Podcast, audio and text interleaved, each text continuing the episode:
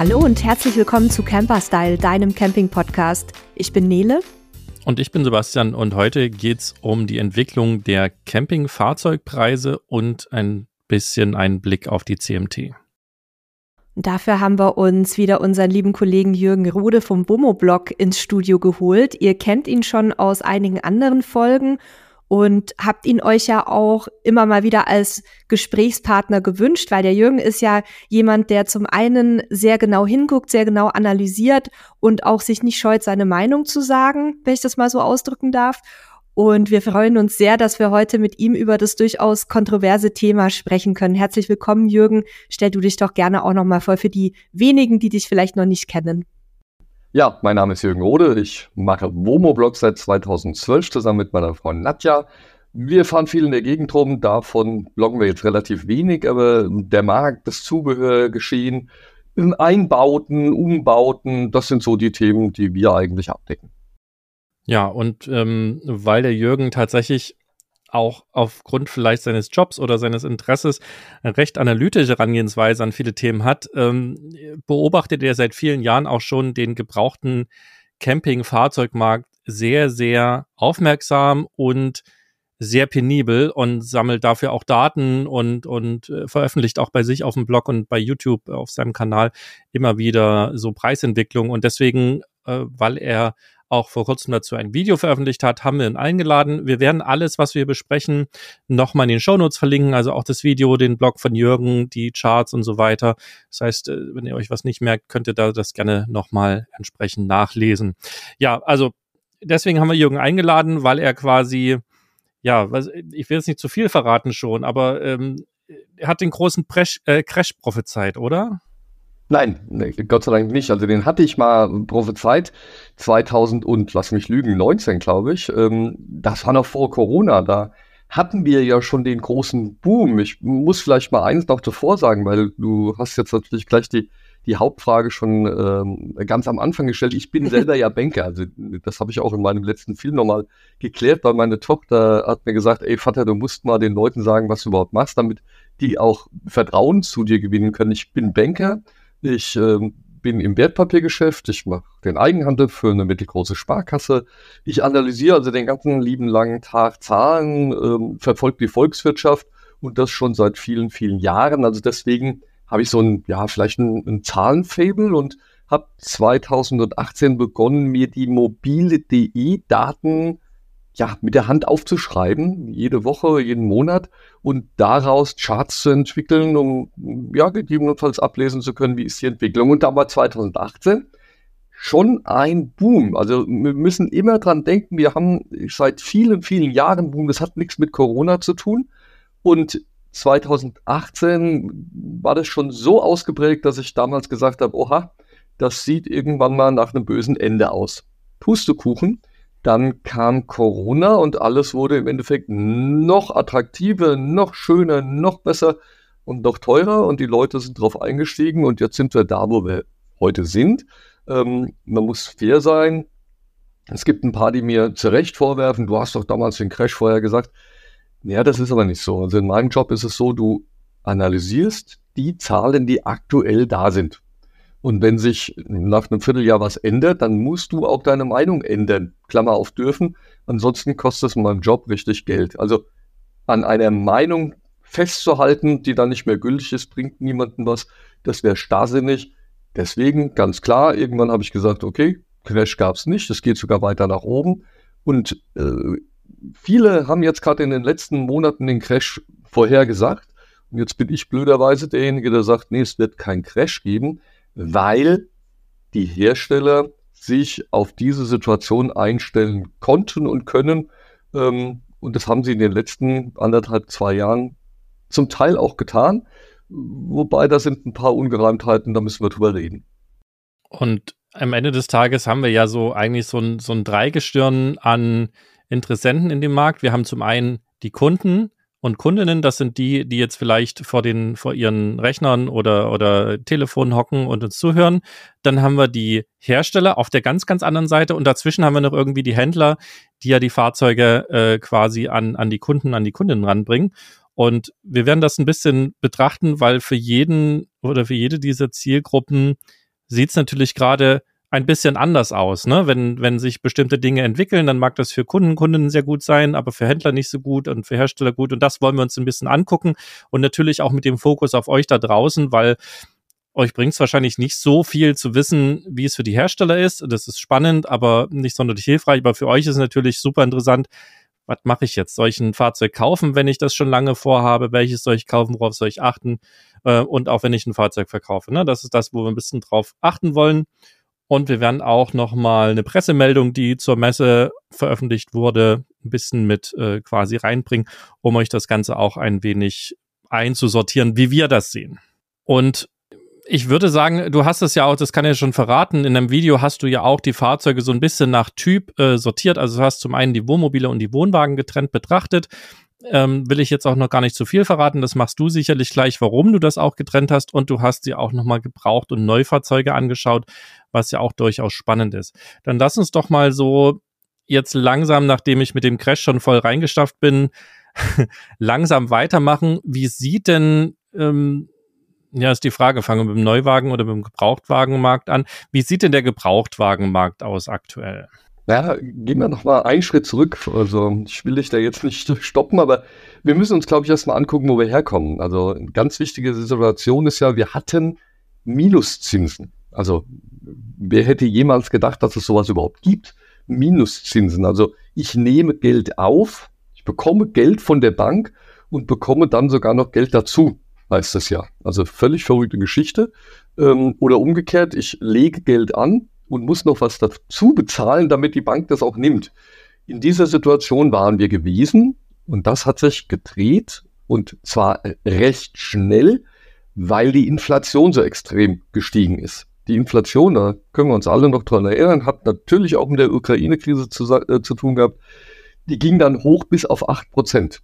Und ähm, manche Sachen natürlich wesentlich teurer, äh, andere nicht ganz so schlimm. Ähm, bei den Campingfahrzeugen ist es ganz massiv gewesen, aber das hatte jetzt nichts mit der Inflation zu tun, sondern eher mit Gier. Und ähm, aus dieser Welt kommen wir jetzt heraus. Die EZB hat in dem, im letzten Jahr die Zinsen massiv wieder ansteigen lassen. Ähm, also für die ganz Alten unter uns, die, die lachen darüber, die haben 9 und 10 und 11 Prozent schon erlebt. Ähm, aber für, ich sage jetzt mal, die jüngeren Leute, die jetzt Jahre, ja Jahrzehnte lang nur 0 oder 1 Prozent gekannt haben, sind plötzlich 3, 4, 5 Prozent schon heftig und in der Spitze gute 8 Prozent bei dem einen oder anderen Händler, wie man mir gesagt hat. Also 8 Prozent, die ich Zinsen zahlen muss, für so einen Bestand, der auf meinem Hof steht. Nur mal so als Beispiel. Ich habe dann mal versucht, ein bisschen zu rechnen. Sagen wir mal, so ein, so ein Händler, schon kein kleiner mehr, hat so zwischen 5 und 10 Millionen auf dem Hof stehen an Fahrzeugen.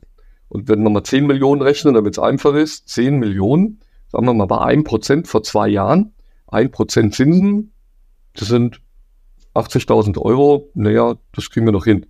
Ja, oder 1%, Entschuldigung, ein, sind dann 100.000 Euro, das kriegen wir noch hin.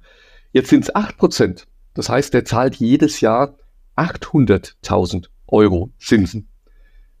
Das kriegt er schon nicht mehr so leicht hin. Und genau in diesem Gemengelage sind wir momentan. Dazu, und das ist das Fatale an der ganzen Geschichte, haben die Hersteller jahrelang keine ähm, Wohnmobile bauen können, weil sie nicht genügend Triebköpfe bekommen haben. Es, es gab gar nicht genug ähm, Zubehör, um das Ganze zu verbauen. Und äh, dann hat man zwischendurch auch mal angefangen, nur noch Wohnwagen zu bauen, wer es konnte. Also wer zwei Linien fährt, Wohnmobile und Wohnwagen, der sagte dann, ja gut, dann baue ich halt statt Wohnmobile jetzt mal eine Zeit lang Wohnwagen. Dann sind meine Leute wenigstens beschäftigt. Das alles ist so eine Gemengelage, die jetzt zusammenkommen, denn die ganzen Vorbestellungen noch dazu ähm, treffen jetzt auf einen Händler, der auch vor einem Jahr noch gesagt hat, ja, schick mir jeden Wagen, den du kriegst. Jeden, jeden Wagen, den du baust, den nehme ich dir ab. Okay. Ähm, da ist der Markt aber schon gekippt gewesen. Und viele haben gar nicht gemerkt, dass sie immer noch Hurra, Hurra rufen, während die Kunden schon gar nicht mehr gekauft haben. Auch weil die Zinsen gestiegen sind. Wie gesagt, der eine oder andere muss sich auch finanzieren.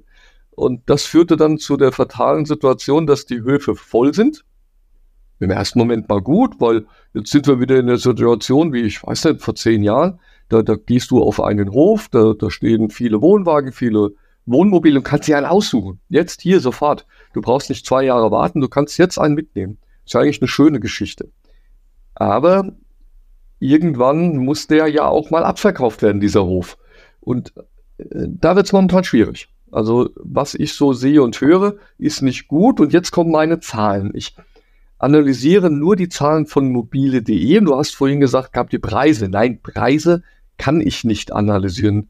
Habe mir jetzt sagen lassen, es gibt ähm, auch Möglichkeiten, da bin ich jetzt gerade dran, aber kann ich nicht. Ich schaue mir nur die Angebotszahlen an. Also wie viel Stück werden momentan gerade angeboten?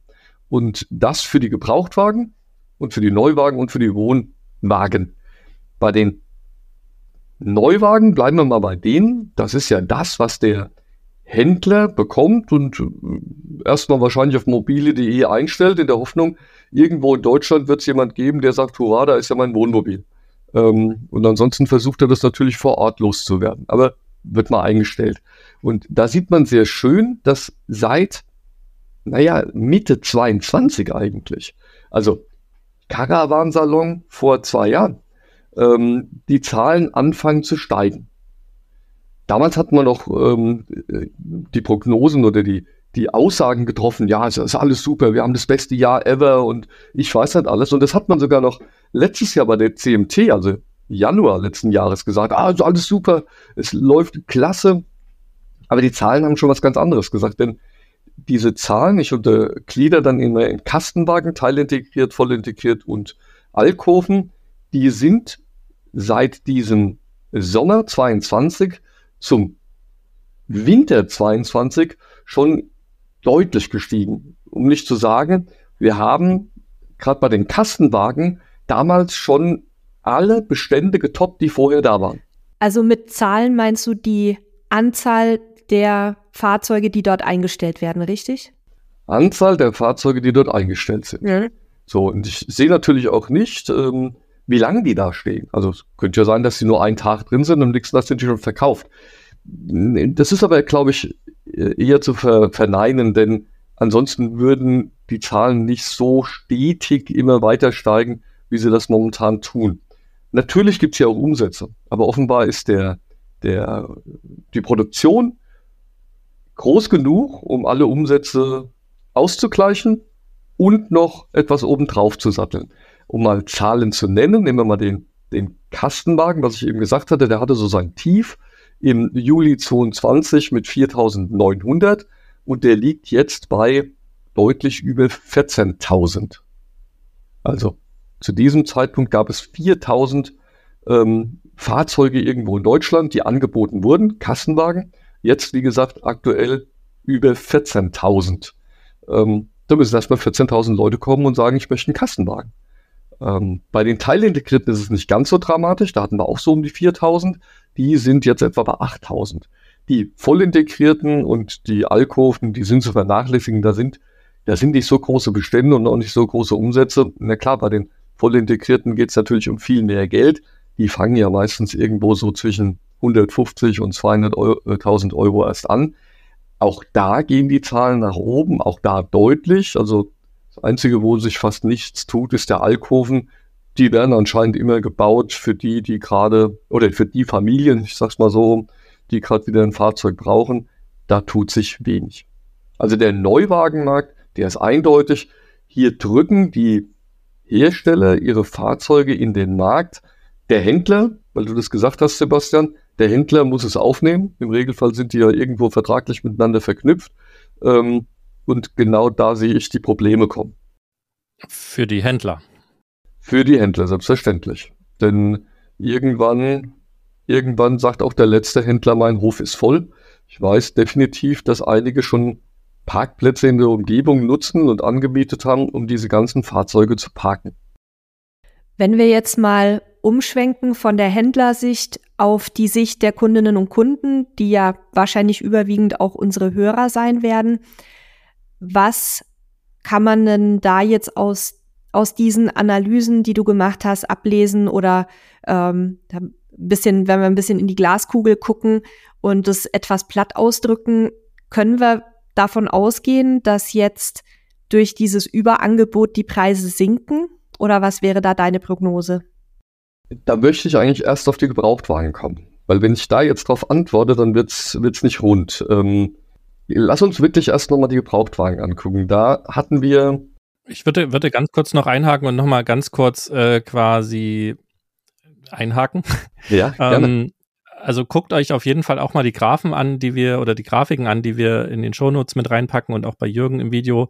Ähm, hier im Podcast, wo wir nur Stimme haben, können wir es leider nicht zeigen, aber da sieht man wirklich sehr beeindruckend, wie sich vor allen Dingen die Kastenwagen entwickelt haben. Und ähm, das hat sicherlich natürlich auch den Grund, dass viel mehr Kastenwagen produziert worden sind, eben weil man auch Alternativen dann genutzt hat, ne? nicht nur den, den Fiat, der ja jahrelang quasi äh, so mehr oder weniger das einzige war, sondern mittlerweile sieht man ja auf jeder Messe gibt's immer mehr Alternativen. Und äh, die sind wirklich, also um es auch nochmal zu sagen, ne, wir stehen jetzt bei, warte, ich guck mal, 14.000. Das heißt, mehr als verdreifacht hat sich die Zahl ähm, von der Jürgen gesprochen hat. Also das, das wirklich nochmal für euren Kopf. Wir haben unheimlich viele Kastenwagen bei Mobile im Angebot. Und ja, Mobile ist nicht der ganze Markt, aber man sieht die Relation ganz gut und daher ist vermutlich anzunehmen, dass insgesamt in Deutschland, vielleicht sogar in einigen europäischen Märkten, das müsste man dann auch nochmal sich anschauen, aber halt unheimlich viele neue Kastenwegen und teilintegrierte auf den Höfen rumstehen. Das vielleicht nochmal ganz kurz zusammengefasst äh, für euch. Und jetzt gucken wir auf den Gebrauchtwagenmarkt. Ja, du, du hast das gerade richtig angesprochen. Also wir, wir machen hier ein bisschen Kaffeesatzleserei, weil es keine andere Möglichkeit gibt, muss man vielleicht mal dazu sagen. Es gibt keine offiziellen Statistiken und auch die Zulassungsstatistiken, ich habe mir die, die Tage gerade mal angeguckt, die lassen solche Interpretationen gar nicht zu, denn teilweise sind das Tageszulassungen, dann werden die ins, ins Ausland verkauft. Also da ist wirklich mobile.de, diese Zahlen, die ich da habe, eigentlich ein guter Indikator und der deckt sich erstaunlicherweise auch mit dem, was du selbst siehst und fühlst, wenn du mal ein bisschen ähm, zu Händlern gehst. Gebrauchtwagen. Ihr wart ja alle dabei. Also äh, vor, vor zwei, drei Jahren gab es keine Wohnmobile mehr. Punkt.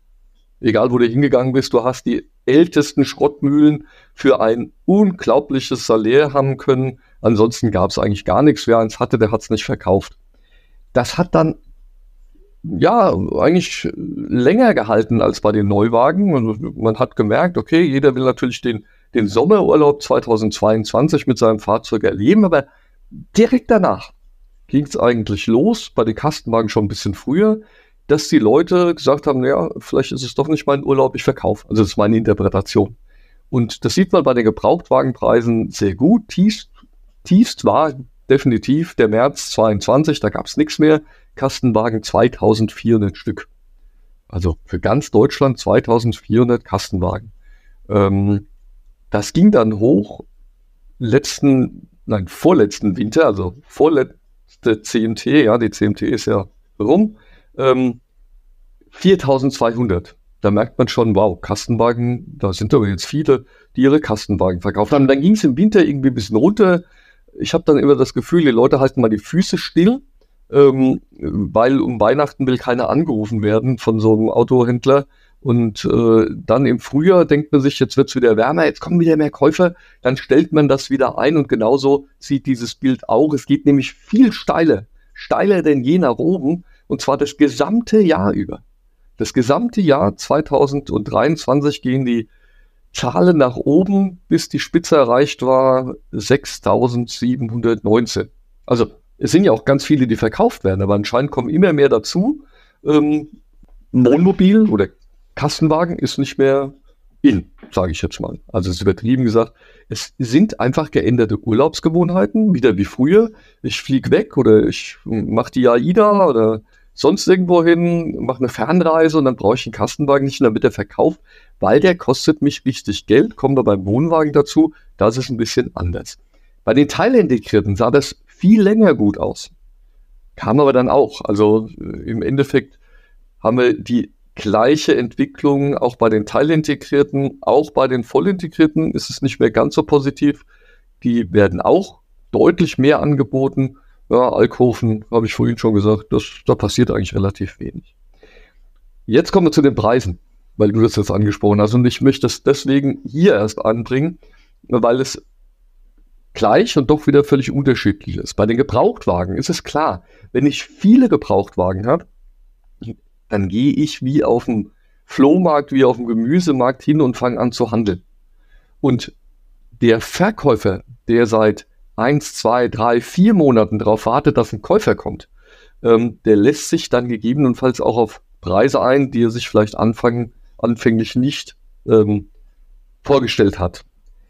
Ich weiß definitiv von Fahrzeugen, die schon über sechs Monate, acht Monate jetzt in mobile.de stehen, ohne dass sich etwas getan hat, die auch den Preis nach wie vor genau dort behalten, immer in der Erwartung, wie wir das 2020, 21, 22 hatten, ich brauche nur lang genug warten, dann kann ich mein Auto teurer verkaufen, weil ich es selbst gekauft habe. Das ist vorbei. Das gibt es nicht mehr. Und jetzt haben wir wieder eine normale Situation. Je länger ich ein Auto halte, desto schlechter wird der Preis sein.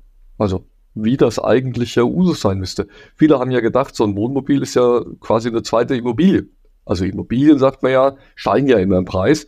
Aber es ist halt keine Immobile, sondern eine mobile. Und dementsprechend muss die eigentlich irgendwann mal wertlos sein. Irgendwann ist sie kaputt, fertig. Das passiert hier jetzt gerade. Also gerade der Gebrauchtwagenpreis dürfte sich in den nächsten Wochen und Monaten ähm, massiv verändern. Jetzt kann ich nicht sagen, ob es 10, 20 oder 30 Prozent sind, aber ich glaube wirklich, und das ist auch ein Erfahrungssatz, je älter, desto mehr. Also diese Geschichte mit 30 Jahre alt, 300.000 Kilometer und dann auch noch 30.000 Euro, ich glaube, das ist erledigt. Ja, da, da braucht keiner mehr Gedanken dran zu verschwenden. Ähm, trotzdem werden da immer noch, guckt mal einfach in die Preise rein, Preise aufgerufen, wo ich immer wieder den Kopf schüttel. Ähm, zweiter Motor, äh, drittes Getriebe, 40 Jahre alt, H-Kennzeichen und man will immer noch 17.000 Euro dafür. Ja, der wird ein bisschen länger warten müssen, bis er jemand findet. Aber wie heißt es so schön, früher hieß es bei eBay doch immer, Irgend, jeden Tag steht irgendein Dummer auf und nur den musst du finden. Also insofern bei den Gebrauchtwagen, da lässt sich das ein bisschen einfacher oder da lässt, kann man eher hoffen, dass wir jetzt deutliche Preisveränderungen sehen. Ganz kurz ähm, eine Frage dazwischen, weil Bitte. wir jetzt immer von den motorisierten Fahrzeugen sprechen. Ähm, ich weiß, dass du später noch mal ausführlicher auf das Thema Wohnwagen eingehen möchtest, aber bemerkst du da nennenswerte Unterschiede in der Entwicklung der Angebote und auch der, äh, der Preise? Ja. Ja, eindeutig. Und deswegen will ich hier jetzt auch nicht vermengen. Da kommen wir gleich dazu. Denn äh, Wohnwagen ist eine ganz andere Welt. Okay. Also, Nele, dir brauche ich das nicht erzählen. Wir, wir zwei sind Wohnwagenfahrer, also tief in mir drin habe ich immer noch meinen alten Wohnwagen. Aber das sind zwei völlig andere, auch Schienen, auch von den Herstellern. Dann stellen wir das Thema vielleicht zurück und führen jetzt nochmal das zu Ende ähm, mit den motorisierten Fahrzeugen. Genau, und das auch ganz schnell, das ist eigentlich auch logisch. Ähm, gehen wir zu den, zu den Herstellern. Die Hersteller haben natürlich in den letzten Jahren gut verdient. Ich glaube, da sind wir uns alle einig. Aber ihre Produktionskosten sind auch gewaltig gestiegen. Ihre Vorkosten sind gewaltig gestiegen. Jede Schraube, jedes Scharnier ähm, ist gewaltig im Preis gestiegen und die Summe von allem ist natürlich deutlich teurer als vor, ich sage jetzt mal drei, vier, fünf Jahren. Wir brauchen jetzt nicht drüber reden, ob es tatsächlich die 50 Prozent sind, die sie auf den Preis draufgehauen haben, oder ob es nur 30 Prozent sind. Aber wir dürften, glaube ich, alle der Meinung sein, ja, die Grundpreise sind erstmal gestiegen. Und nicht nur das, sondern ich denke auch, der ein oder andere Hersteller hat aufgrund des Booms ähm, auch neue Produktionskapazitäten geschafft, ja. die ne, ausgebaut wurden. Das ist natürlich oft eine längere Planung, also das war vielleicht schon geplant und ist jetzt halt fertig, aber das kommt eben auch noch dazu, dass auch mehr Bänder plötzlich da sind, die die Fahrzeuge produzieren können. Ja. Und mehr Mitarbeiter, denn die größten Kosten sind ja nach wie vor die Mitarbeiter. Und, und gestiegene Kosten im Mitarbeiterbereich auch, ähm, weil es ja da auch Tariferhöhungen gab in der Zeit. Ja, das ist selbstverständlich. Mitarbeiterkosten, äh, Energiekosten, also egal was wir nehmen, wir haben hier einen, einen großen Packen, wo diese, ich sag jetzt mal, die Hardware, die reine Hardware und die ganzen Kosten, die halt auflaufen für so ein Fahrzeug, ähm, deutlich teurer geworden sind. Jetzt gehen wir mal davon aus, die sind, die haben, haben ein Stückchen übertrieben. Also da, da können sie tatsächlich mal einen Preis senken, aber ansonsten können sie den Preis gar nicht senken. Also so ein Fahrzeug, das da jetzt steht mit 80.000 Euro, das kann ich jetzt nicht einfach für 50 anbieten, weil äh, die, die reine Hardware, die da steht, die ist halt schon mal wesentlich teurer geworden. Und genau das ist der Knackpunkt bei den Neuwagenpreisen. Ich glaube, hier wird sich nicht viel tun. Man wird den einen oder anderen Wagen dann ein bisschen abspecken, aber im, im Wesentlichen verändert sich da wenig. Das ist der große Unterschied zum Gebrauchtwagenmarkt. Jetzt kommen wir zu den Händlern, weil der Sebastian das gesagt hat. Ja, äh, mach mal die Händler und dann stelle ich meine Frage. Mhm. Das ist die ärmste Sau von allen. Denn der hat den Hof jetzt vollstehen. Und was ich nicht wusste bis vor zwei Jahren, ich habe das befürchtet, aber es ist so, ähm, bei Händlern ist es nicht unüblich, dass wer die Ankündigung bekommt, du kriegst jetzt Fahrzeuge. Also wir liefern die jetzt aus dem Werk aus, fünf Teilintegrierte, drei Kastenwagen, und dann muss er sofort bezahlen. Und dann kann es vier Wochen dauern, bis sie bei ihm auf dem Hof sind.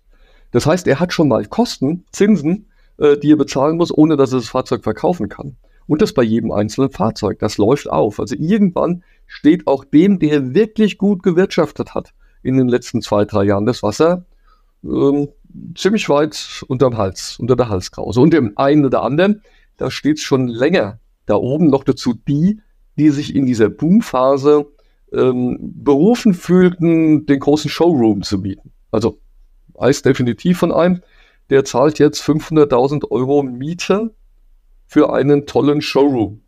Fünf Jahre fest gemietet, zehn Jahre Mietvertrag, fünf Jahre fest, dann kann er kündigen. Ach, du Scheiße. Das heißt, fünf mal fünf, bitteschön, ja, habe ich nicht gesagt, das warst du. Ähm, die muss er erstmal verdienen. Plus die Zinsen, die ich vorhin schon gesagt habe. Also ihr merkt, das wird langsam dramatisch. Und in, diesen, in dieser Gemengelage ist der Händler gezwungen, das ein oder andere Fahrzeug zu verramschen. Also das sind wir noch nicht, aber kommt. Ich bin ja Banker, bin ja einer der Bösen in dem Moment. Die Bank kommt nämlich irgendwann mal und sagt mal, hier, guter Mann, äh, deine, dein Konto sieht nicht gut aus. Deine Linie ist überschritten. Wir haben jetzt die Linie schon das dritte Mal erhöht, aber jetzt ist, jetzt, wir brauchen mal wieder Geld. Und dann verkauft er irgendein Fahrzeug, einfach um, um wieder Geld aufs Konto einzuzahlen. Also es hört sich wirklich trivial an, aber das ist so. Damit die Bank sieht, ah, naja, der Laden läuft ja noch. Ja, der, der Bank ist es ja völlig egal, ob das äh, Fahrzeug unter Wert verkauft ist oder nicht. Und dem, Entschuldigung, dem, dem Händler in dem Moment auch, der braucht einfach mal wieder Cash. So, und äh, in diese Situation kommen wir zunehmend. Und da wollte ich jetzt eigentlich noch fragen, du hast ja gesagt, du, also die Preise können nicht so sehr fallen, weil die Produktionskosten da sind. Und da wollte ich eigentlich gerade die provokante Frage stellen. Da hast du zwar recht, aber was, äh, das funktioniert ja auf Dauer nicht, weil die Fahrzeuge stehen rum, die, die verlieren ja auch irgendwo an Wert, wenn sie da rumstehen, nicht so viel, als wenn sie gefahren werden. Und die Händler geraten in Schieflage vielleicht der ein oder andere und dann noch ein paar mehr. Ähm, okay, da gibt's vielleicht einen großen, der sich freut und das aufkauft, aber am Ende des Tages werden ja global die Preise irgendwann fallen. Also ich glaube, wir können nicht so tief im Kaffeesatz lesen, um zu sagen, wann das passieren wird, weil wir ja auch nicht wissen, wie sich entwickelt. Ne? Es äh, kann ja durchaus auch ich meine, Corona hat uns allen gezeigt, dass nichts vorhersagbar ist. so, dass im Endeffekt immer anders kommen kann. Und äh, ne, wenn, wenn nochmal so eine Weltlage kommt, äh, die wieder so einen Boom nach sich zieht und das Ganze nächstes Jahr startet, dann liegen wir alle quasi wieder daneben, obwohl es eigentlich hätte so kommen müssen. Aber, aber lange Rede, kurzer Sinn.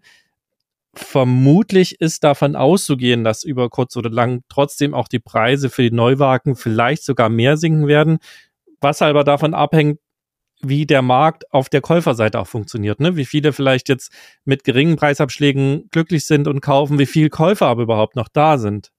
Weil der, der Corona-Boom, den wir hatten, also, ne, der hat ja viele Wirtschaftszweige erwischt und ja auch Camping, weil es zwischendurch die einzige Möglichkeit war zu reisen. Und ähm, das ist ja jetzt weg. Das hast du vorhin auch so ein bisschen gesagt, dass sich das verändert hat. Und wir wissen eigentlich gar nicht, wie viele Interessenten es da draußen gibt, die jetzt noch kein Fahrzeug haben. Ne? Wir wissen aber, dass es wahrscheinlich noch den einen oder anderen gibt, der eigentlich keins mehr haben will, aber schon eins hat. Hört sich gut an, kommt aber nicht. Okay. Aber führe ich gleich aus. Die gut. Nele wollte was sagen. Ja, die Frage, die ich mir halt stelle, ist auch so ein bisschen, wie weit wird die Schere zwischen Neu- und Gebrauchtwagenmarkt auseinanderklaffen? Weil wir hatten ja eine Situation ähm, jetzt über Jahre hinweg, wo die Gebrauchtpreise so hoch waren und auch so äh, unverschämt teilweise, dass wir ganz oft den Leuten geraten haben, du dann leg doch noch mal, ich sage jetzt mal 2.000, 3.000 drauf und kauf dir lieber einen neuen, weil dann hast du Garantie, Gewährleistung, Dichtigkeit, bla bla bla. Ähm, wenn jetzt aber die Gebrauchtwagenpreise in einem nennenswerten Maß sinken, dann wird vielleicht der Neuwagenmarkt noch mehr einbrechen oder wie schätzt du das ein, Jürgen? Sebastian sagte, wir bekommen fallende Preise bei den Neuwagen. Gebrauchtpreise werden sinken. Ja, der Not gehorchend.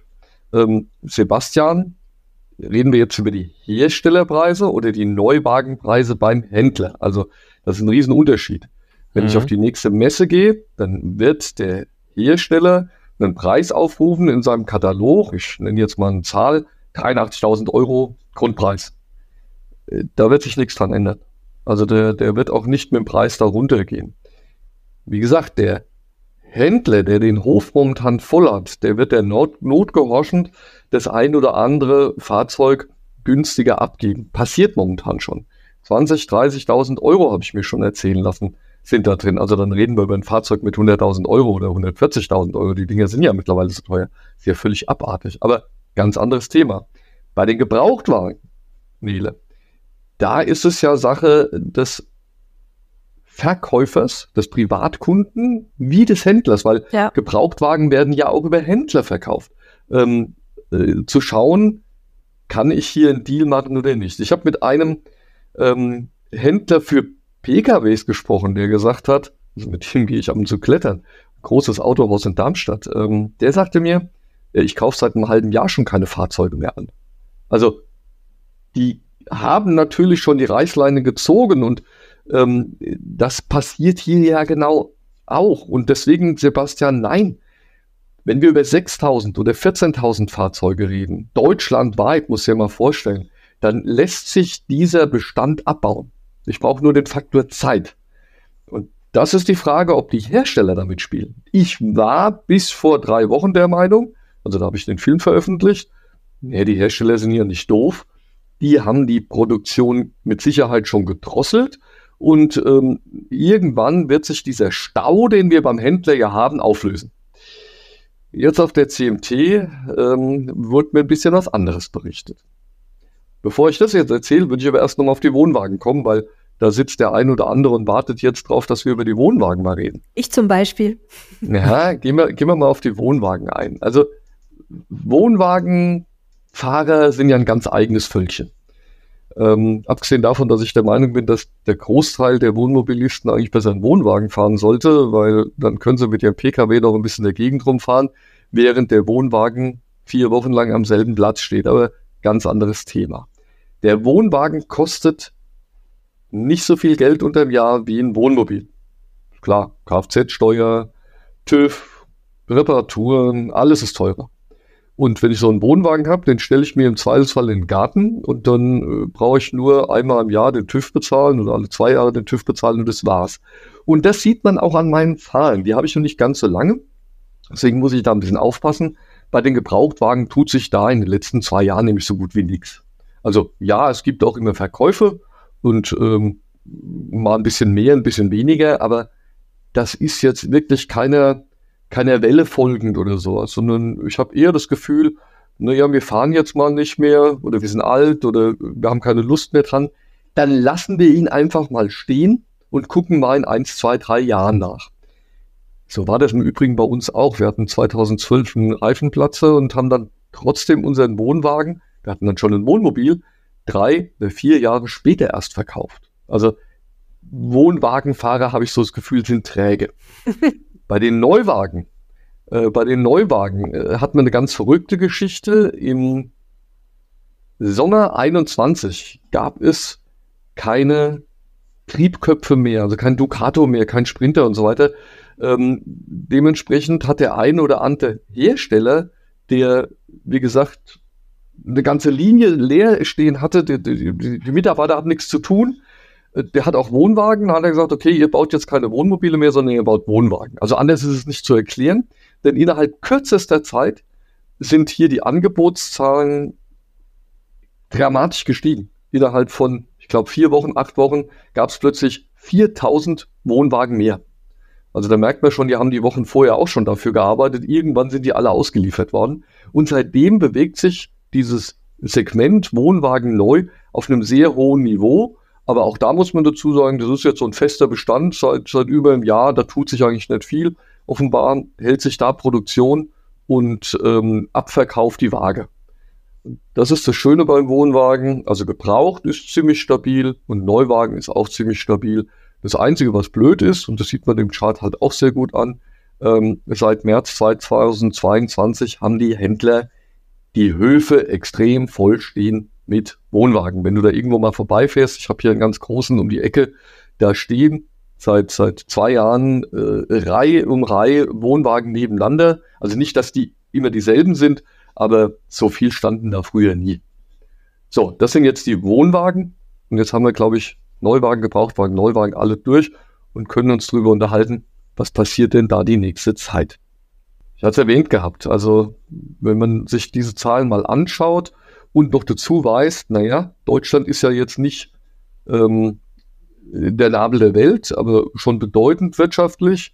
Wir sind in der Rezession, aber keine dramatischen. Wir haben sehr niedrige Arbeitslosenzahlen. Also wenn wir über eine Rezession reden, dann muss man eigentlich schon eher sagen, na ja, okay, wir haben kein Wachstum, das ist aber auch alles.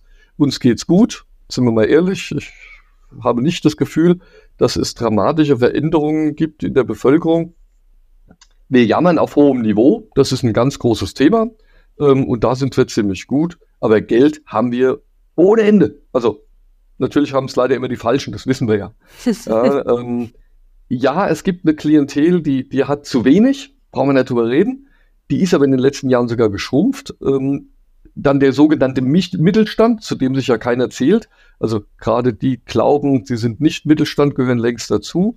Ja, und dann gibt es natürlich die Reichen, ähm, da gibt es so unglaublich viel Geld, das kann man sich gar nicht vorstellen. Nichtsdestotrotz, man ist in der Lage, sich auf eine CMT, ein Wohnmobil zu kaufen für 80, 100, 120.000 Euro nicht nur einmal. Also allein diese Aussage, ähm, wenn man auf dem Caravansalon war oder jetzt wieder auf der CMT, da wird so viel Geld hin und her bewegt von, von Menschen. Offenbar gibt es genügend, die das noch in der Lage sind zu bezahlen. Ähm, aber mittlerweile ein Mikrovan, also wisst Mikrovan, ne, so diese ausgebauten VW Caddies oder so in der Größenordnung 60.000 Euro. Ja, also muss man sich einfach mal vor Augen halten. Und das ist ja momentan so der neueste Trend. Ich fahre jetzt einen Mikrovan. Ähm, klar kommt das aus der Selbstausbauerschiene, aber die Hersteller versuchen jetzt jeden Trend zu reiten. Dachzelte. Jetzt bauen plötzlich große Hersteller Dachzelte. Wo hat man denn sowas schon mal gesehen? Oder wie gesagt, jetzt diese Mikrovans. Das waren so die Selbstbauer. Oder Weinsberg baut den, jetzt muss ich aufpassen, heißt glaube ich Cara Suite, der so aussieht, als hätte es ein Selbstausbauer ausgebaut. Das Teil kostet Kastenwagen, also wir reden jetzt über den Kastenwagen, 93.000 Euro. Gottes Willen. Ja, also steht dafür 60.000 Grundpreis und in der Messe 93.000 Euro. Wer bezahlt das? Wer ist dazu in der Lage? Ja, offenbar genügend, denn sonst würden sie nicht gebaut werden. Ähm, also daran sehe ich eigentlich, nee, der Neuwagenpreis, nee, glaube ich nicht. Da tut sich nichts. Wie gesagt, die Hersteller, die armen Schweine, die müssen mit den Preisen runter, damit sie was verkaufen. Aber bitteschön auch wahrscheinlich nur so lange, bis die Höfe einigermaßen leer sind. Ja, und bei den Gebrauchtwagen haben wir schon gesagt, da wird der eine oder andere einknicken, weil er einfach mal wieder sein Fahrzeug verkaufen möchte. Wie lange geht es? Das ist die große Frage. Also, äh, wird es jetzt eine kurze Phase geben, ja nur dann, wenn der Hersteller schlau ist, wie gesagt. Und auf der CMT habe ich mir sagen lassen, nee, die drücken weiterhin gerne dem Händler die gebauten Fahrzeuge auf den Hof. Und jetzt wird's gefährlich. Ähm, der Krug geht zum Brunnen, bis er bricht. Ähm, irgendwann werden die Händler, das haben wir beim Pkw-Markt vor 20 Jahren mal erlebt, ähm, reihenweise einknicken und dann wird's dann wird's ungemütlich für die Hersteller. Ich weiß es nicht, wo es hingeht. 6000 Fahrzeuge auf der einen Seite, 14.000 auf der anderen Seite. In ganz Deutschland ist jetzt aber auch mengenmäßig nicht so überbordend viel, dass man das nicht regulieren könnte. Die Frage wird sein, ob die Hersteller bereit sind dazu. Und jetzt muss man einfach mal gucken, wem gehören die eigentlich mittlerweile? Früher waren das ja Familienunternehmen. Da hat das ein oder andere Familienunternehmen in weiser Voraussicht gehandelt und hat vielleicht auch mal gesagt, nee, jetzt machen wir mal äh, eine Produktlinie zu. Jetzt gehört der eine oder andere zu irgendeiner Heuschrecke. Ja, und teilweise ja auch an der Börse, ne? Da ist, herrschen ja auch noch mal ganz andere Mechanismen. Genau. Genau. Die, die gehören jetzt zu Investoren und der Investor, der will Dividende sehen. Das ist, das ist ihm völlig wurscht, was du machst. Der will im nächsten März Dividende sehen. Und zwar nach Möglichkeit viel. Seh zu, wie du es gerade schaffen kannst. Das wird gefährlich. Das, Sebastian, das ist das, was ähm, mir Gedanken macht, weil ähm, das könnte irgendwann nach hinten losgehen. Deswegen habe ich ja auch schon den Kopf geschüttelt. Sieht man natürlich auf dem Podcast nicht, weil das ist genau das, was, was ich mir dachte. Klar geben die, die Hersteller den Krug an die, an die Händler weiter und drücken das dort rein, weil äh, die meisten Hersteller zu großen börsennotierten Unternehmen gehören und die erwarten endloses Wachstum. So.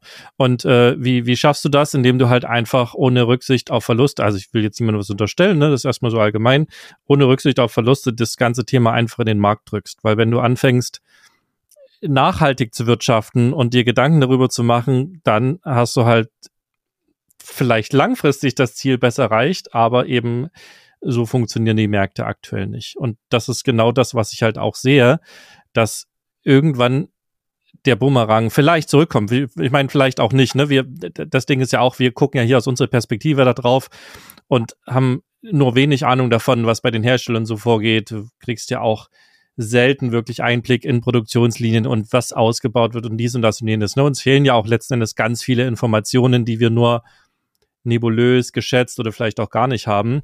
Aber ja, wir werden reihenweise angelogen. Also guck ja. dir nur die aktuellen Zahlen von allen Seiten an. Ähm, wir werden von allen Seiten angelogen über diesen Markt. Was ja dazu passt. Also ich meine, was, was willst du auch machen, ne? Wenn sozusagen erwartet wird, dass du dauerhaft wächst, dann äh, kannst du ja nicht sagen, nee, ist jetzt dieses Jahr schlechter geworden. Ne? Das ist quasi überhaupt nicht gut, aber äh, quasi nur logisch. Ne? Und da sind wir jetzt vielleicht auch bei der bei der Pressemitteilung, die, die rausgekommen ist. Ähm, ich glaube, wir müssen sie nicht im Ganzen vorlesen. Letzten Endes kam sie vom CEVD und es ist äh, auch völlig egal, wer die rausgibt. Aber wer so ein bisschen die Messen verfolgt, der wird feststellen, dass nach jeder Messe und auch teilweise während der Messe immer wieder gesagt wird, Jürgen hatte das ja vorhin auch schon gesagt, beste Messe ever. Noch ähm, mehr Besucher. Lief besser als jemals zuvor, noch mehr Fahrzeuge verkauft. Es ist, es ist alles immer größer, genau. Ne? Es ist alles immer höher, schneller, weiter, immer besser. Keiner hat auch irgendwann eine Pressemeldung rausgegeben, ja, dieses Jahr war es jetzt ein bisschen äh, verhaltener mit dem, mit dem Interesse. Was ja und, überhaupt keine Schande wäre. Ne? In den aktuellen Zeiten hätte da ja auch jeder Verständnis, wenn, wenn eben so Luxusgüter und Campingfahrzeuge sind nun mal Luxusgüter, wenn die in unsicheren Zeiten vielleicht etwas weniger ähm, verkauft werden. Ja. Kannst du aber nicht machen, wenn du börsennotiert bist. Ja, aber vorsichtig, dann habt ihr anscheinend die letzte Pressemeldung von der CMT anders gelesen wie ich. Ähm, für mich war nämlich diese Zusammenfassung ja ziemlich eindeutig. Man sprach davon, wie gut die Messe war. Aber nicht ein einziges Mal wurde eine Zahl genannt. Man, man sprach von auskömmlich und die Händler sind zufrieden und so weiter. Nicht ein einziges Mal wurde eine Zahl genannt. Das sagt mir jetzt, okay, das war ganz schön schlecht. Weil mhm. ansonsten hätten wir jetzt Zahlen. Ich weiß, am ersten Tag hat einer der, der Aufpasser an den Hallentüren zu seinen Kollegen am zweiten Tag äh, gesagt gehabt, oh, gestern waren 8000 Leute weniger da wie sonst. Ähm, jo, der Samstag war noch gut, ne, der erste Messetag. Am Sonntag ist mir das auch aufgefallen und ähm, ich habe mir aber sagen lassen, von zu, im, zu, der Zubehörhalle war es relativ voll. Ähm, in den anderen Messeteilen teilweise nicht. Manchmal standst du Schlange vor einem Fahrzeug und äh, der Rest von der Halle war fast leer. Also ist schon erstaunlich, wie sich das dann auch bald. Und natürlich kommen dann ganz andere Aussagen zusammen. Die Zubehörleute haben gesagt, ja, das war super. Ja, und, und der andere beim Kastenwagen hat gesagt, wir haben uns die Füße in den Bauch gestanden. Ähm, nichtsdestotrotz, viele Menschen bedeutet ja nicht viel Umsatz. Also wenn die richtigen Leute da sind, machst du auch guten Umsatz. Also auch das habe ich von einem gehabt, der sagt ja, jeder, jeder Schuss ein Treffer heute. Ja? Also die, die kamen, waren gezielt hier und haben irgendwas gekauft. Masse ist nicht immer gleich klasse. Fakt ist auf jeden Fall, der Boom ist, glaube ich, auf den Messen messbar. Aber die Zahlen kriegen wir, glaube ich, nicht äh, realitätsnah geliefert. Also ich bezog mich da jetzt auf den Caravansalon letztes Jahr, wo wir ja selber auch vor Ort waren, anders als jetzt auf der CMT.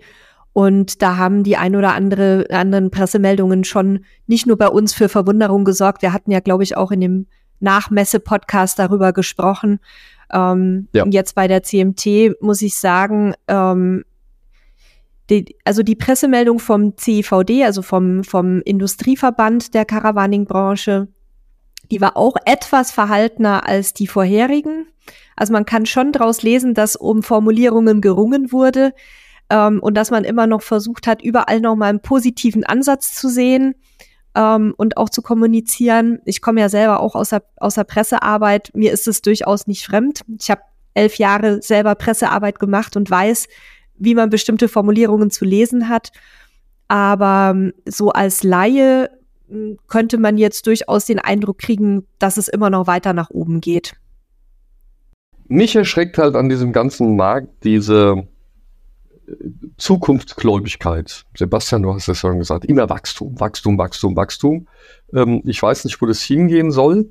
Auf der anderen Seite, wenn du momentan unterwegs bist, und das ist ja auch noch ein Thema, dann brauchen wir uns doch nicht wundern, dass die Preise auch auf Campingplätzen oder auf Steltenplätzen deutlich gestiegen sind und auch noch steigen werden, weil die Masse auf ein viel kleineres Angebot trifft und jetzt logischerweise der Campingplatzbesitzer auch mal ähm, den einen oder anderen Euro mehr verdienen kann oder will.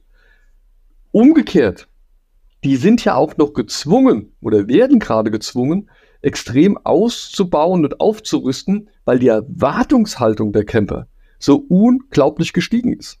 Also diese, dieser ganze Bereich, Nele, du hast es eben gerade gesagt, wir reden über ein Luxussegment mittlerweile. Ich bin groß geworden ähm, als, als Camper, äh, als armer Schlucker, der im Endeffekt nichts anderes konnte als campen. Da wurdest du belächelt von den Arbeitskollegen mit den Worten, ja, könnt ihr euch keine Fernreisen leisten und solche Sachen. Ähm, das war Camping.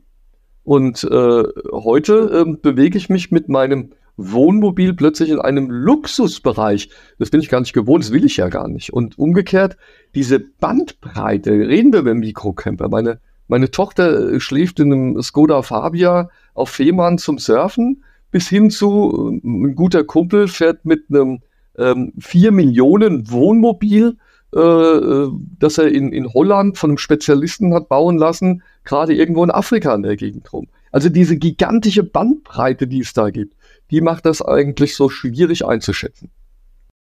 Ja, ich glaube, die, also und und ja auch die eigene Position. Ne? Ich meine, wir wir drei hier sind jetzt ja, wir brauchen uns wirtschaftlich, glaube ich, keine Sorgen machen, um das mal so zu sagen. Ne? Wir sind da in einer sehr sehr komfortabel guten Ausgangslage, sage ich mal. Ne, eine sehr komfortablen Situation. Ich, ich weiß, dass es, dass es eine ganze Menge Menschen da draußen, die uns vielleicht auch zuhören, längst nicht so gut geht. Und ähm, ich, ich kenne auch äh, im, im Bekanntenkreis Leute, die halt wirklich auch auf Budget campen und dann mit dem Zelt unterwegs sind, mit einem kleinen PKW und auch um alles quasi gucken. Ne? Und wir schauen natürlich schon eher, weil wir ja auch im Freundes- und Bekanntenkreis dann wieder mehr Leute wie wir anziehen, die eher komfortabel unterwegs sind. Ne? Wir sehen vielleicht gar nicht mehr so im Großen und Ganzen dieses andere Segment. Also da gibt's, glaube ich, immer noch die ich will nicht arme Schlupper, Schlucker sagen, das ist so ein, so ein negatives, aber wirklich Leute, die halt mit sehr kleinem Budget campen gehen, weil das vielleicht auch eine Möglichkeit ist, das noch zu tun. Aber genau, und da hast du jetzt den Punkt, dadurch, dass das so boomt, haben die aber jetzt äh, vielleicht noch gar nicht beim Fahrzeug ein Problem, weil sie das mit ihrem Pkw und einem Zelt noch gelöst kriegen, aber halt am Campingplatz haben sie ein Problem, weil der eben plötzlich so unsagbar teuer wird. Also ich muss ganz ehrlich sagen, ja, wir müssen uns wirtschaftlich keine Sorgen machen. Aber ich bin schon teilweise sehr irritiert über die aktuellen Preise auf den Camping- und Stellplätzen. Also wir haben eine Situation, wo wir heute auf vielen sehr einfachen Stellplätzen, wo nicht viel irgendwie jetzt großartig gemacht wurde, ähm, Preise bezahlen, die wir noch vor vier, fünf, sechs Jahren auf Campingplätzen bezahlt haben, wo die komplette Infrastruktur vorhanden ist. Und es gibt für mich beim Thema Camping ehrlich gesagt auch eine Schmerzgrenze bei Preisen, die ich nicht mehr bereit bin zu bezahlen für diese Art des Urlaubs oder des Reisens. Aber die Frage ist, was machst du dann? Also was wir, was wir machen, wobei sich das auch natürlich entsprechend der Nachfrage jetzt schon wieder einpendelt, ist halt viel auf private Stellplätze zu gehen. Aber da zahlst du mittlerweile auch gerne mal 20 Euro für ein äh, kleines Plätzchen unter einem Apfelbaum äh, ohne Klo und ohne Dusche. Also auch da werden die Preise anziehen, aber wir versuchen halt immer selber in die Nischen reinzugehen, die für uns akzeptabel sind. Also ich glaube, es ist ein äh, gutes Mittel, einfach mal ins Land zu gehen. Schönes Beispiel, äh, bei uns der Odenwald oder Taunus, oder Wetterow, ähm, da bist du dann halt nicht an der Mosel, du bist nicht am Rhein, du bist nicht am Main und äh, stehst aber idyllisch irgendwo in einem schönen Tal. Das vergessen viele. Also äh, sind wir mal ganz ehrlich, wir, also Nadja und ich, wir, wir brauchen wirklich nur einen Wanderweg, äh, bisschen blauen Himmel und dann sind wir schon zufrieden. Ähm, ich glaube, das ist der große Unterschied. Ich glaube, das sind die aller, allermeisten Camper auch. Also das nur so am Rande. Natürlich gibt es die, die Klientel, die das, den, den Swimmingpool braucht, die Poollandschaft, sage ich jetzt mal heutzutage, und die Sauna und ich weiß nicht, aber äh, ich glaube, die große Masse ist das nach wie vor nicht. Ich gehe gern nach Frankreich mittlerweile, das gefällt mir einfach gut, weil die haben noch eine ganz andere äh, Campingplatzmentalität auch, die sind viel einfacher, spartanischer, kosten auch nicht so viel, aber auch das Miteinander ist noch ein anderes. Und ich glaube, das ist was, was mir in den nächsten Jahren ähm, zu denken gibt oder für die nächsten Jahre zu denken gibt, dieses Miteinander. Ähm, es geht mir jetzt nicht darum, dass wir alle vom, vom Camper sitzen und gemeinsam Händchen halten und abends einen klönen, aber dieses, dieses Feeling von früher, das ist größtenteils weg. Ähm, abends wird die Tür zugemacht und man geht rein. Ja, das, das ist eine Sache, die, die nimmt zufällig, äh, nein, die, die fängt immer mehr an, Gestalt anzunehmen, dass es die Normalität ist. Umgekehrt, ist, ich habe noch nie so viele Festivals gesehen, wo man dann ganz gezielt an einem Wochenende hingeht, um, um sich abends mit Leuten zusammenzusetzen. Ähm, früher war das kein Festival, das war ein Campingplatz. Also ich weiß momentan nicht, wo, wo die, der Trend hingeht. Ähm, so dieses Campen von früher ändert sich gerade maßgeblich und dann halt auch in Richtung entweder Luxus oder ganz spartanisch. Ich, ich kenne Leute, die gehen mit dem Zelt weg, nach wie vor. Die, die stehen in Kroatien im Sommer im Zelt. Äh, die sind reich, also wirklich reich aber die gehen mit ihrem Mercedes, die fahren mit ihrem dicken Mercedes und einem Steilwandzelt nach Kroatien und stehen dort drei Wochen auf einem Campingplatz für wenig Geld. Nicht, weil der wenig Geld kostet, sondern weil die dieses Feeling lieben. Weil die, die das einfach möchten. Ähm, und da werbe ich einfach dafür, Camping hat was mit Lebensqualität und Lebensphilosophie zu tun und nicht mit Geldbeutel. Ja, bin ich voll bei dir. Wir wir selber haben ja die beiden Extreme sozusagen, wobei Extreme sind es nicht, aber wir sind ja in Europa schon relativ komfortabel unterwegs mit unserem sehr gut ausgestatteten Wohnwagen, den wir wahrscheinlich, wenn wir den selber uns zulegen würden, etwas ähm, spartanischer halten würden. Und dann auf der anderen Seite, wenn wir hier in Mexiko sind, wie jetzt aktuell, dann machen wir ja unsere Touren wirklich mit einer Kühlbox, einem tragbaren Klo und mit einem selbst zusammengeschweißten Bett. Ja. Und ich muss sagen, ich mag beides. Aber das Gefühl auch für die Natur und für die eigene Präsenz so ist stärker in der spartanischen Version. Jetzt könnte man das schon als Abschiedswort stehen lassen, aber ich würde gern noch trotzdem nochmal gleich auf die Fahrzeuge zurückkommen. Ach, so unromantisch. Um nochmal, ich weiß, dass das unromantisch ist und dass diese, das, das deswegen, ich habe gerade mit mir gekämpft, weil wir auch schon über unsere Zeit sind, aber ich, ich würde gern trotzdem nochmal gleich die Fahrzeuge kurz angucken, um nochmal so ein bisschen Kaffeesatzleserei an unsere Hörerinnen und Hörer mitzugeben, was man denn jetzt tun könnte. ähm, wenn man ein Fahrzeug kaufen wollen würde. Das, das würde ich gerne nochmal so als Zusammenfassung machen. Ich bin ansonsten da bei euch ich, und ich glaube wahrscheinlich auch ganz viele unserer Hörerinnen und Hörerinnen äh, fühlen das auch so und gerade die Älteren, die das, die das äh, vielleicht noch viel intensiver so kennengelernt haben. Ähm, aber ja, wie gesagt, das würde ich gerne nochmal machen. Aber erst wollte Nele noch was sagen. Ja, ich wollte eigentlich nur zu deinem Punkt noch ergänzen. Ich würde auch gerne von Jürgen eine Einschätzung haben, was ich machen sollte, wenn ich ein Fahrzeug besitze, was ich gerne loswerden möchte. Ob jetzt ein guter Zeitpunkt wäre, das noch schnell unter die Leute zu bringen oder doch lieber noch ein bisschen warten. Und bevor Jürgen antwortet, Disclaimer dazu, also nur weil, weil wir jetzt Jürgen hier hergeholt haben und er seine Meinung dazu sagt, heißt das nicht, dass das etwas ist, das er garantieren kann. Ne? Das ist jetzt mehrfach gesagt, es ist Kaffeesatzleserei. Ich will es einfach nur noch mal sagen, dass, dass hier niemand auch eine falsche Vorstellung hat und dann anfängt, sein Fahrzeug zu verkaufen oder zu kaufen, dann zu sagen, hier die blöden Capper-Styler in ihrem Podcast, die haben mir dann Oder nee, nee, der ne? blöde Jürgen. und den ja. Jürgen dann in seine, seine Videos voll spammt mit ja. bösen Kommentaren. Das ist Kaffeesatzleserei. Das, das mag relativ weit an der Wahrheit sein, gerade weil Jürgen ja auch in seinem Job nichts anderes macht, als quasi Trends zu beobachten am Ende des Tages. Also ich hoffe, ich tue dir da jetzt nicht unrecht, indem ich es halt sehr vereinfache, ähm, ne, indem er sich Trends anguckt und Entwicklungen anguckt und versucht sozusagen äh, darauf einen Handel, also darauf sozusagen Anteile eines Unternehmens zu kaufen. So und und so ist es ja auch. Er guckt sich Trends an und und ähm, den Markt an und versucht dann quasi etwas vorherzusagen. Es ist aber nicht mehr und nicht weniger. Das kann also ein Hinweis an euch sein, aber wir können dafür natürlich und auch Jürgen vor allen Dingen keine Verantwortung übernehmen, ob das dann auch wirklich so ist, weil äh, auch, auch das nochmal wiederholt, Corona hat sehr eindrücklich uns gezeigt, dass nichts wirklich sicher ist und dass sich alles ständig immer wieder verändern kann. Ja, und auch der, so. der auch der Herr Putin hat uns das gezeigt. Also. Das war jetzt der Beipackzettel. Also was, was ihr da gerade geliefert habt, ist jetzt. Genau. Genau, das, das wollte ich jetzt einfach nochmal dazu sagen. Nicht, nicht, dass wirklich jemand äh, glaubt, dass, dass wir hier das absolut die Wahrheit für uns gepachtet haben. Das ist nicht so. Das wollte ich einfach nochmal klarstellen. Es geht ja jetzt äh, auch um Summen, wenn sich jemand ein Fahrzeug kauft. Ähm, aber genau, das sind jetzt die Fragen. Also was, was würdest du machen, wenn du jetzt ein Fahrzeug kaufen würdest, verkaufen würdest? Was, was wäre deine Strategie, die du fahren würdest?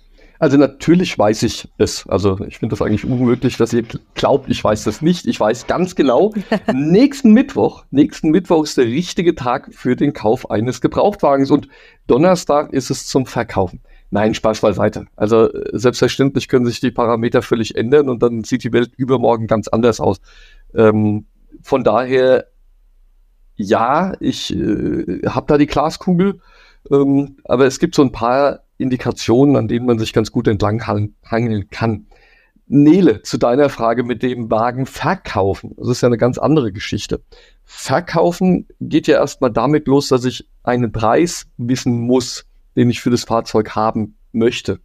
Und diese Indikation, die fehlt ja momentan. Ich habe ja nur Indikationen der letzten zwei, drei Jahre oder dann halt davor, da waren sie aber viel niedriger. Nehme ich jetzt die Preise von vor ein, zwei Jahren, liege ich natürlich völlig falsch, weil die aktuellen Käufer, die lachen mich aus.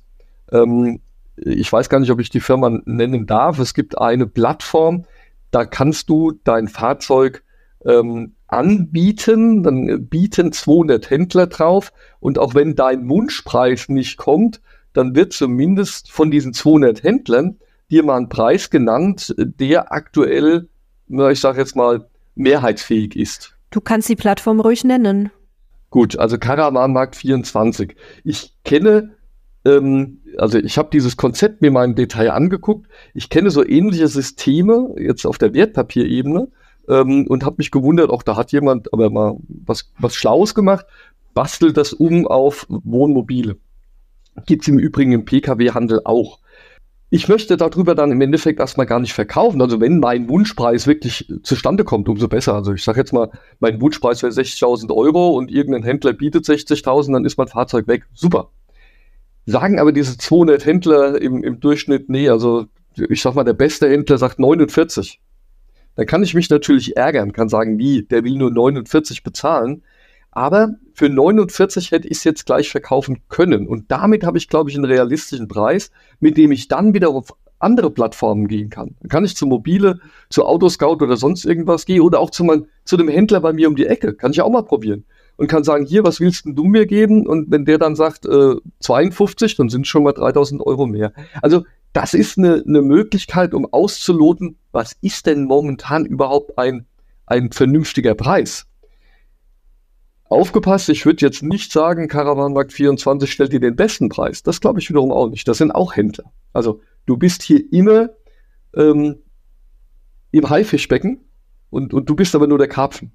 Ja, das muss man sich immer vor, vor Augen halten. Also bei mir im Geschäft, ähm, das sind alles, das sind alles nette Menschen, die, die lachen dir ins Gesicht, aber jeder will eigentlich nur dein Bestes, also dein Geld. Ähm, und hier ist es genauso. Deswegen, ja, ist eine Möglichkeit, um das auszuloten. Setze ich meinen Preis mal an und, und guck, was passiert. Wenn er dann niedriger ist, habe ich zumindest mal eine Indikation, die ich verkaufen kann. Denn das Gefährlichste zurzeit ist, sein Fahrzeug anzubieten auf den genannten Plattformen, mobile.de, Autoscout und so weiter und zu hoch zu sein. Weil da gucken zwei Wochen lang die Leute rein und dieses Bild, sage ich jetzt mal, das immer angezeigt wird, das wird ja dann immer wieder angezeigt. Da klickt keiner mehr drauf. Auch wenn der Preis nachher niedriger ist, klickt da keiner mehr drauf. Das Fahrzeug ist verbrannt. Mhm. Also wenn dir das mal passiert ist, dann am besten neue Bilder machen anderer Hintergrund, andere Perspektive, damit die Leute nicht merken, es ist dasselbe Fahrzeug. So, und jetzt kommen wir zum, zum Kaufen. ja, also ich glaube, es ist noch nicht die Zeit, um zu sagen, das ist jetzt der niedrigste Preis, beste Preis, beste Preis. Ähm, da kommen wir erst noch hin im Jahresverlauf. Aber wenn ich ein Fahrzeug, ein Wunschfahrzeug habe, Freunde von mir haben so eins, die die haben jahrelang gemietet, die wissen jetzt ganz genau, welches Fahrzeug sie haben wollen. Und äh, die können jetzt sagen, das ist der ILQ 375 EX oder was weiß ich wie.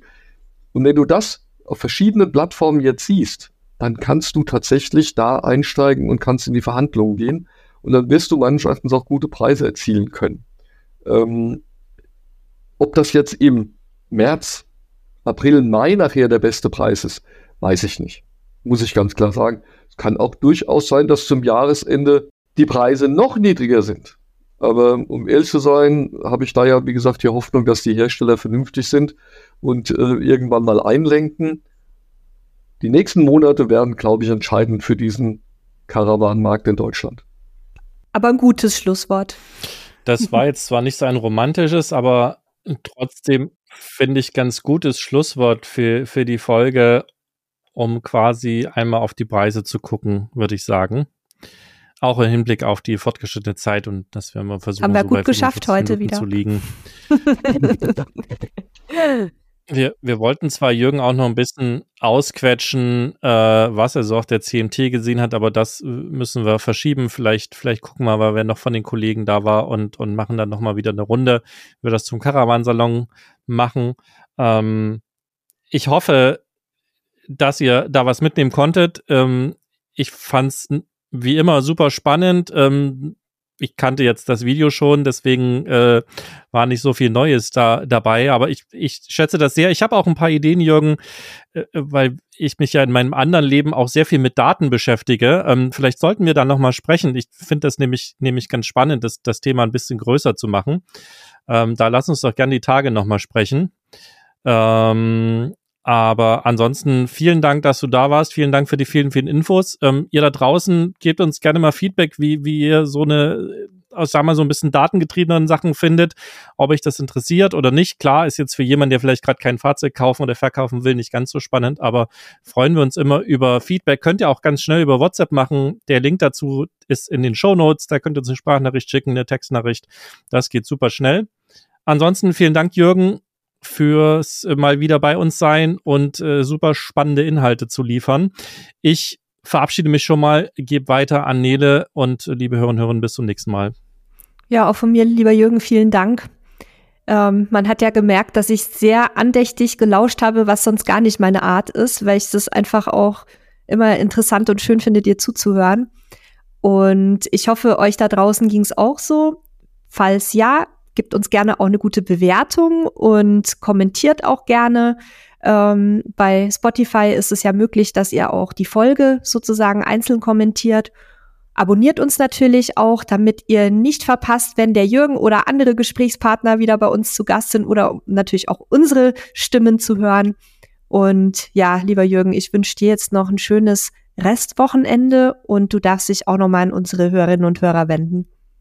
Nett, dass ihr mir immer wieder mal zuhört. Tut mir leid, dass ich jedes Mal so ausufernd bin. Ich habe es, glaube ich, noch nie mit euch geschafft, in der vorgegebenen Zeit zu bleiben. Aber ich glaube schon, dass wir wieder ganz informativ waren.